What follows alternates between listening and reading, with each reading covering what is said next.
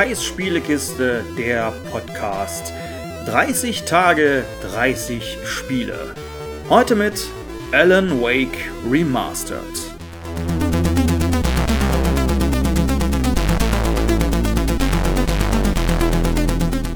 Ja, der Name legt es ja schon nahe. Alan Wake Remastered basiert auf dem originalen Alan Wake von 2010. Und beim Starten des Spiels, ich glaube, man erschrickt erstmal so ein bisschen, weil Alan Wake Remastered sieht so aus, wie ich mich an das Spiel von 2010 erinnere. Äh, das hat zwei Gründe. Der eine Grund ist der, oder nein, das hat eigentlich nicht zwei Gründe. Eigentlich hat es nur einen Grund. Und zwar liegt es nicht an den Texturen. Die Texturen sind wirklich knackscharf. Also bei den Texturen merkt man, okay, hier wurde die Hauptarbeit reingesteckt.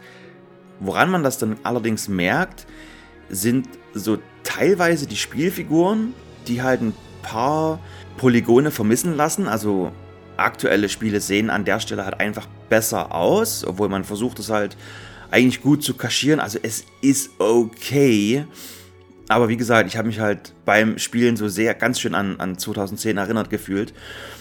Denn der eigentliche Grund ist so ein bisschen die spärliche Einrichtung. Also es wirkt halt alles oder es ist halt einfach eingerichtet, wie Spiele im Jahr 2010 eingerichtet wurde. Also die ganzen Zimmer oder so auch die, die ganzen Locations, durch die man sich bewegt, also mit Ausnahme vielleicht von einem Wald oder so, aber halt gerade wenn man mal irgendein Zimmer betritt, wenn man in irgendeinem Haus unterwegs ist, das schreit dann halt immer 2010. Da steht halt ein Tisch drin, ein Stuhl, vielleicht noch ein Fernseher, dann liegt, keine Ahnung, es liegt halt auch nichts rum, es gibt kein Unrat oder sonstiges, sondern es ist halt alles sehr, sehr aufgeräumt. Und heutige Spiele machen das einfach alles ein bisschen anders. Allerdings wirkt, wo ich bei heutigen Spielen bin, Alan Wake trotzdem relativ frisch.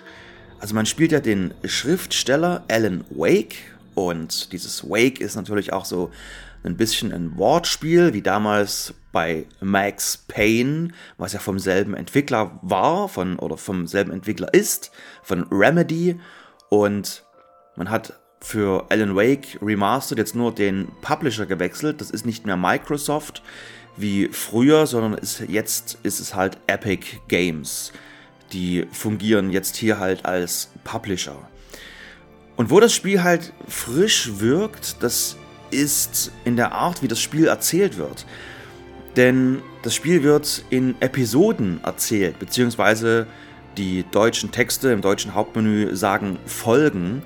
Also das Spiel wirkt wie eine spielbare Fernsehserie, weil es halt in diese Folgen oder halt in diese Episoden unterteilt ist. Du hast auch am Ende einer Episode kommt halt ein Abspann, dann läuft halt eine Musik und dann ist so Ende von Episode 1 beziehungsweise Folge 1.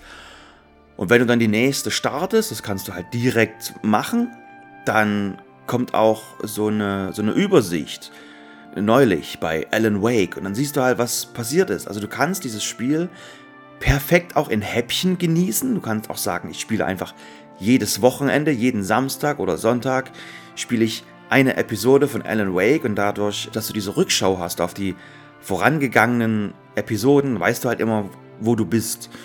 Also das Spiel lässt sich gut in, in Häppchen genießen oder natürlich auch im Ganzen. Also das steht dem nicht entgegen oder so. An manchen Stellen wirkt das Spiel vielleicht noch ein klein wenig komisch oder hat so Gameplay-Elemente, die zum Rest des Spiels vielleicht gar nicht so passen, denn man kann beispielsweise Auto fahren an einigen Stellen, wo man halt mal von A nach B fahren muss, um halt, ja, da, da wird halt nicht erzählt, wie man dahin fährt, sondern man spielt das halt, wie man dahin fährt. Und das ist so ein bisschen der ereignisreichen Entwicklungsgeschichte von Alan Wake geschuldet. Denn das Spiel sollte ja ur, ur, ursprünglich mal ein Open-World-Spiel werden. Und dann sollte man halt wirklich diese Möglichkeit haben, von diesem einen Punkt zu dem anderen Punkt zu fahren. Deswegen sind halt auch diese Fahrsequenzen dann teilweise noch drin. Aber die wirken jetzt nicht aufgesetzt, aber es wirkt halt trotzdem komisch. So, ah, ich kann jetzt auch Auto fahren. Und dann ist es aber trotzdem nur dieser kurze Moment, so mal von dieser einen Location zur nächsten fahren. Und dann stellst du halt dort das Auto ab. Auf dem Weg hast du auch ein paar Gegner. Aber rein theoretisch interessieren die nicht, weil du fährst halt an ihnen vorbei oder fährst sie halt um oder pff, je nachdem. Ja, es ist halt dann an der Stelle dir überlassen. Und weil ich bei der ereignisreichen Entwicklungsgeschichte war, es gibt im Spiel auch zwei mögliche Entwicklerkommentare, die man sich einblenden lassen kann. Also an bestimmten Punkten im Spiel kommt dann halt immer ein Entwicklerkommentar und das ist entweder der Originalkommentar oder der Remastered-Kommentar. Also dass die Leute auch jetzt zu dieser Remastered Version auch noch mal was zu sagen haben oder vielleicht noch mehr zu sagen haben als zu den damaligen Kommentaren. Also auch das ist wirklich interessant. Und es ist auch so, bei Alan Wake Remastered bekommt ihr das komplette Programm. Also ihr bekommt Alan Wake plus die beiden DLCs, die es dann damals gab.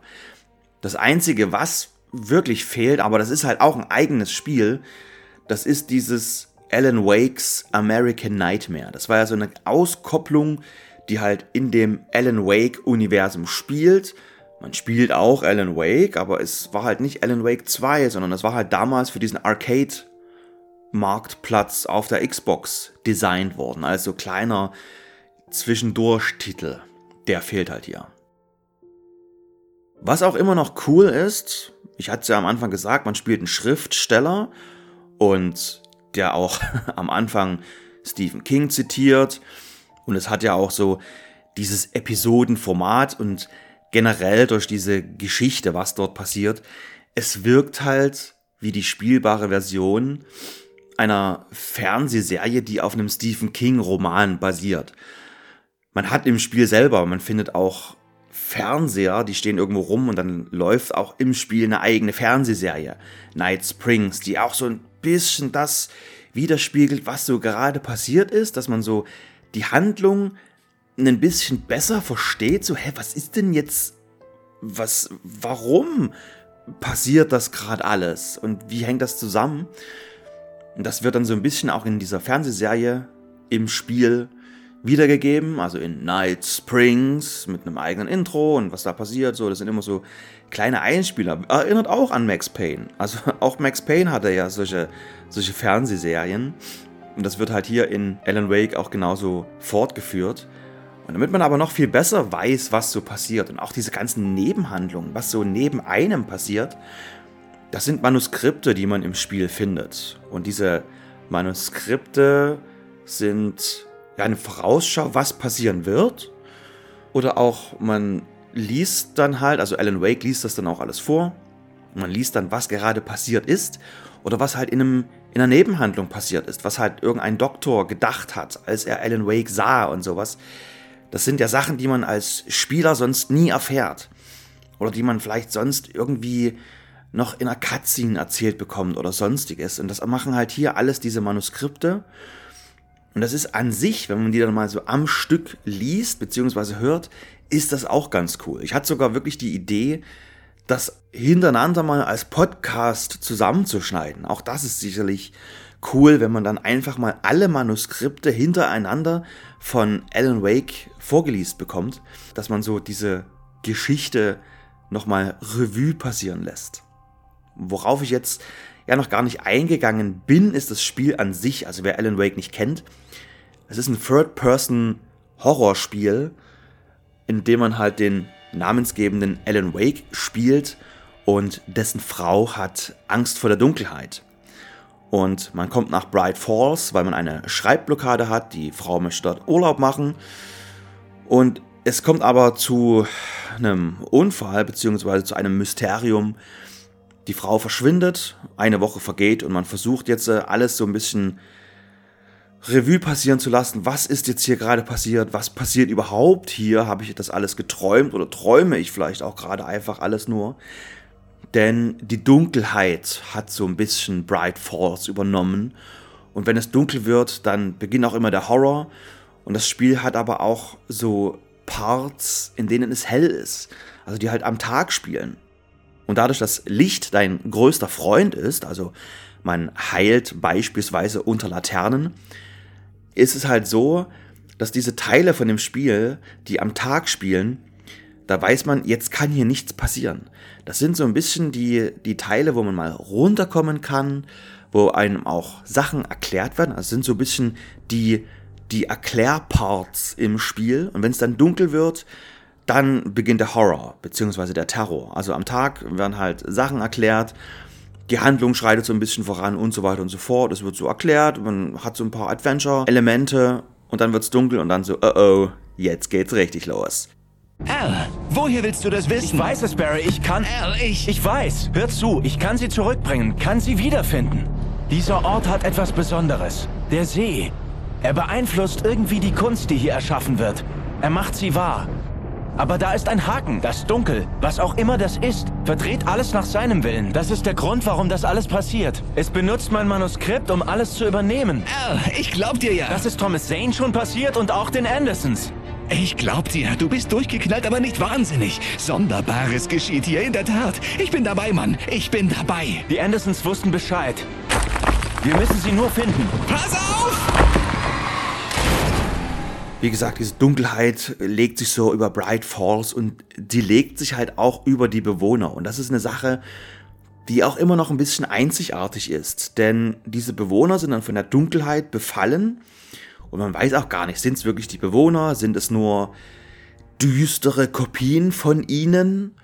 Die sind jedenfalls von dieser Dunkelheit befallen und mit einer Taschenlampe muss man jetzt die Dunkelheit erstmal von ihnen lösen und erst dann kann man sie bekämpfen. Und das ist immer noch neu. Das hat kein anderes Spiel macht das so, dass man Gegner erstmal wirklich schwächen muss und erst nachdem sie komplett geschwächt sind, erst dann kann ich sie wirklich bekämpfen. Vorher kann ich da ein ganzes Magazin reinballern, das bringt nichts.